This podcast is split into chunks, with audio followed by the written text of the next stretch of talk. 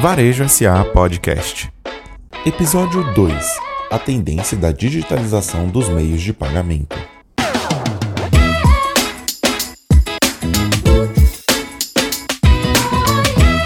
Olá, eu sou Marina Barbosa. Seja muito bem-vindo ao podcast da Varejo SA, o portal da CNDL, a Confederação Nacional de Dirigentes Logistas, que reúne tudo o que você precisa saber sobre o setor varejista de uma maneira leve e confiável.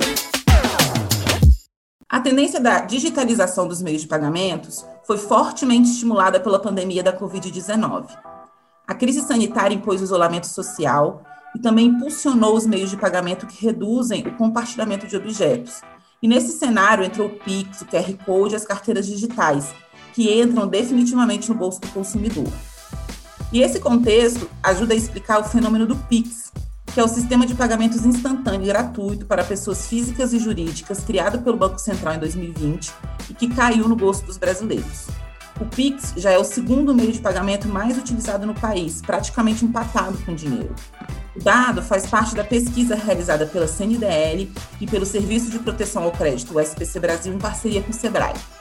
Para conversar sobre a tendência do uso de meios de pagamentos digitais e como que o varejo pode tirar proveito dos principais avanços tecnológicos na área, vamos conversar com o gerente executivo da CNDL, Daniel Sakamoto. Vamos para o cast?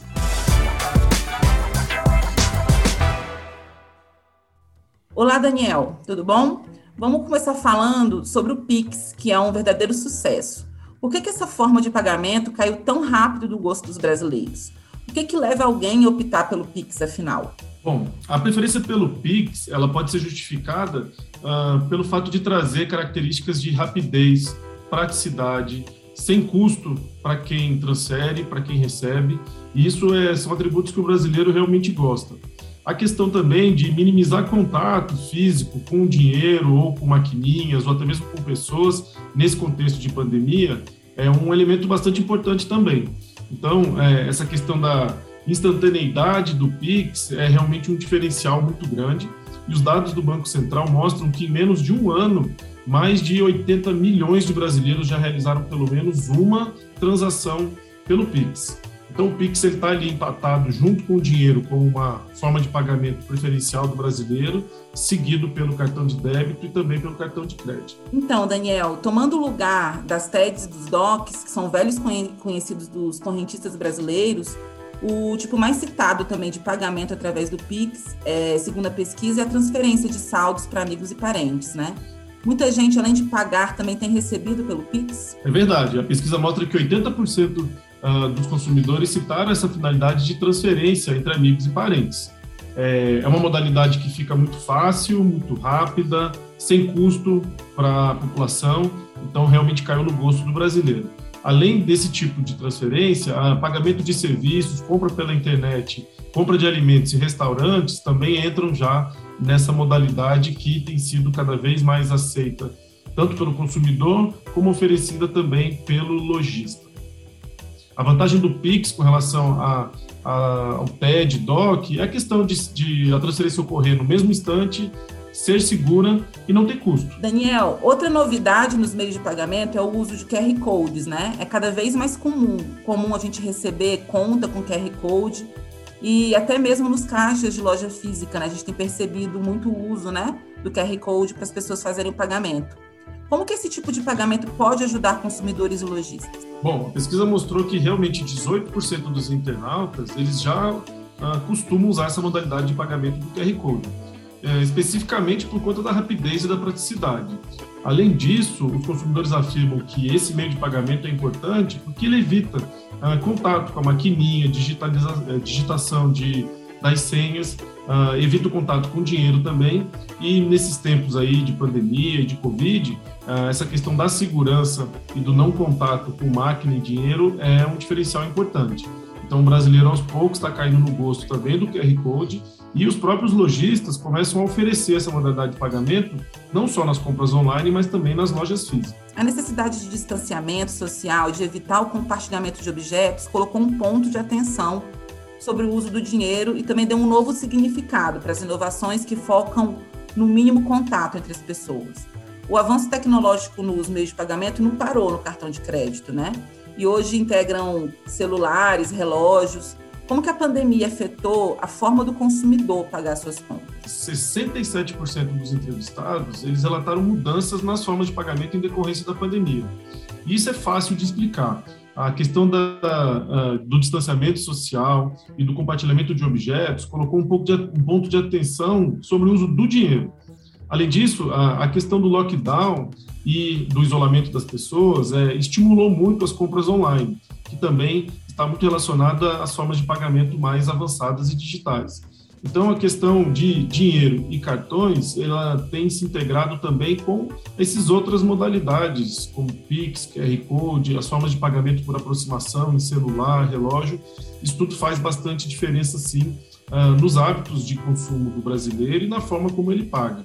Então, a pesquisa traz ah, de maneira bem clara que o brasileiro está cada vez aceitando mais a diversidade nas formas de pagamento por conta da pandemia, mas a gente acredita que mesmo após a pandemia, esses hábitos eles acabam permanecendo uh, no consumidor. Daniel, e entre aqueles que não utilizam essas formas de pagamento, quais seriam as justificativas? Bom, a pesquisa identificou que uma das principais justificativas para quem não utiliza esses novos meios de pagamento é a questão da credibilidade.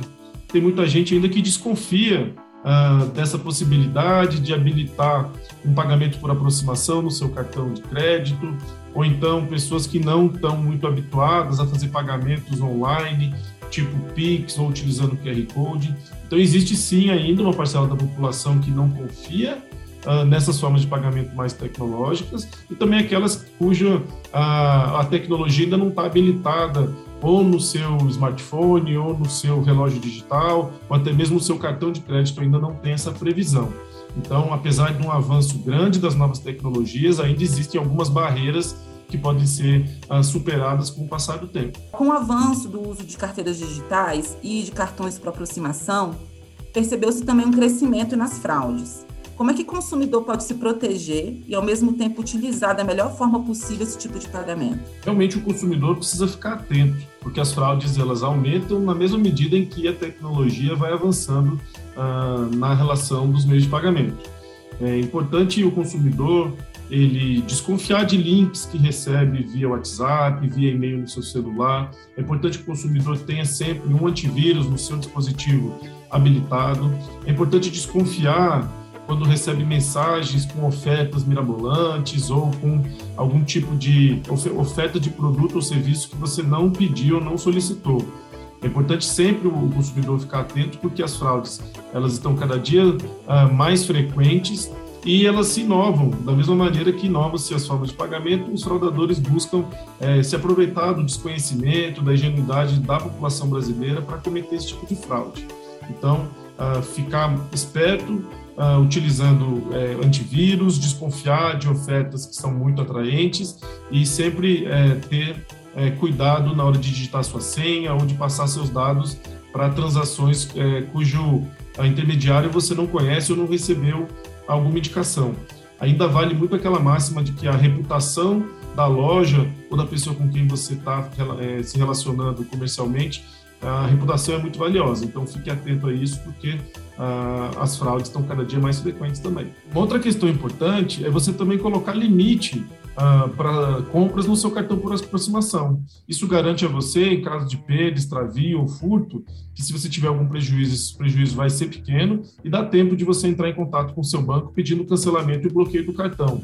Outra dica também é você ter salvo no seu celular o número do telefone uh, que você deve ligar caso tenha seu cartão perdido ou extraviado. Quanto antes você faz a comunicação, uh, menos prejuízo você vai ter. Além disso, é importante destacar também o investimento que os bancos fazem para aumentar a segurança nessas transações digitais. Ao mesmo tempo que o número de consumidores utilizando esse meio de pagamento aumenta, o número de fraudes aumenta e os bancos aumentam então o investimento para garantir segurança, credibilidade em todas essas ferramentas que são utilizadas para uh, os pagamentos digitais que têm sido tão amplamente utilizados aí pela população brasileira. Agora, Daniel, a gente vai falar de WhatsApp, que é o principal aplicativo de troca de mensagens, né, e que lançou no Brasil em maio desse ano a funcionalidade de pagamento, né, que possibilita a transferência de dinheiro entre amigos e familiares através das conversas.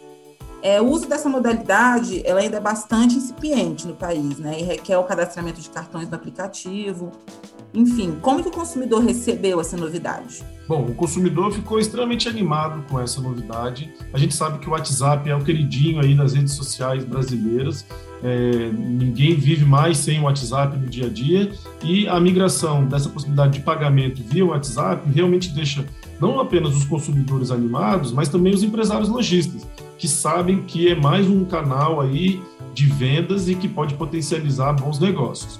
Ah, o importante é que com o tempo essa modalidade certamente vai assumir aí um papel de protagonista no país. Ainda há um pouco de insegurança por parte de consumidores com relação ao cadastramento do seu uh, cartão de crédito, mas a gente acredita que em breve essa modalidade ela vai estar sim bastante disseminada e tem tudo para ser uma das preferidas dos consumidores brasileiros.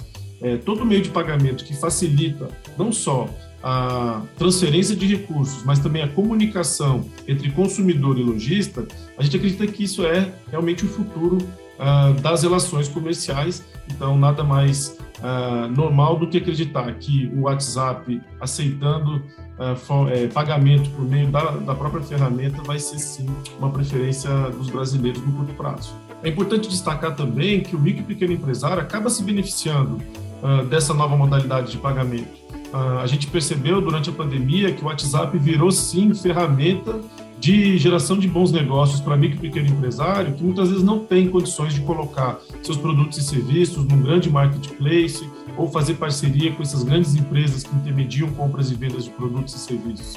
Então o WhatsApp ele já tem sido utilizado como meio de venda uh, por parte de micro e pequenos empresários e agora com a funcionalidade de pagamento direto pela ferramenta, a gente acredita que serão sim beneficiados principalmente considerando que as taxas são menores e a agilidade é maior. Uh, isso são atributos fundamentais aí para a sobrevivência de empresas de pequeno e médio porte. Daniel, a gente está analisando as novas formas de pagamento, percebe-se a não aceitação em boa parte dos estabelecimentos ou a percepção dos consumidores sobre é, aceitação desses meios. E é um vetor importante para a não utilização dos mesmos, né? Como que o varejista pode tirar proveito dessas novas modalidades de pagamento para o seu negócio? É fundamental que o empresário lojista conheça essas novas formas de pagamento. Ah, pelo que a gente já conversou até agora, é possível perceber que elas oferecem agilidade, praticidade, menores custos. Isso tudo é tanto o que o consumidor procura como o que o lojista procura. Então, o lojista ele precisa conhecer as novas formas de pagamento e oferecer de maneira bem clara para o consumidor ah, na hora de oferecer seu produto e serviço, para que ele possa pagar utilizando seja Pix, seja QR Code, seja uh, a tecnologia de aproximação de cartões. Isso tudo sim pode fazer diferença para o momento de escolha de um consumidor optar por uma loja ou outra, por um fornecedor ou outro.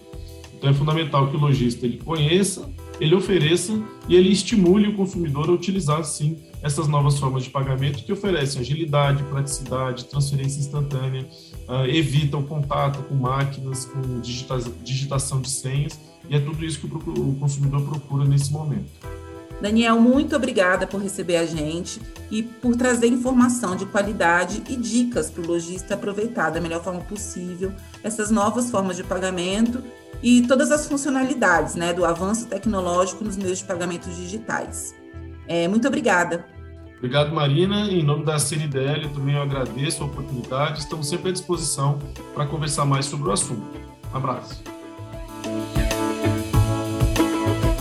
Podcast fica por aqui, mas a Varejo SA tem muito conteúdo útil para o crescimento do seu negócio. Então não deixe de visitar o nosso portal. Acesse www.varejosa.org.br. E você também pode acompanhar dicas para a gestão da sua loja nas redes sociais da CNDL. Nós estamos no Facebook, Instagram e Twitter. Procure pelo arroba Sistema CNDL. No YouTube, o nosso canal é o CNDL Brasil. Os links estão na descrição do programa. Se você gostou do episódio de hoje, compartilhe esse conteúdo com seus amigos nas suas redes sociais no WhatsApp e também no Telegram. Marque o conteúdo com a hashtag VarejoSA e o arroba Sistema CNDL. A sua opinião também é muito importante para a CNDL, então manda o seu feedback, suas sugestões para o e-mail varejosa.cndl.org.br. Eu fico por aqui, muito obrigada.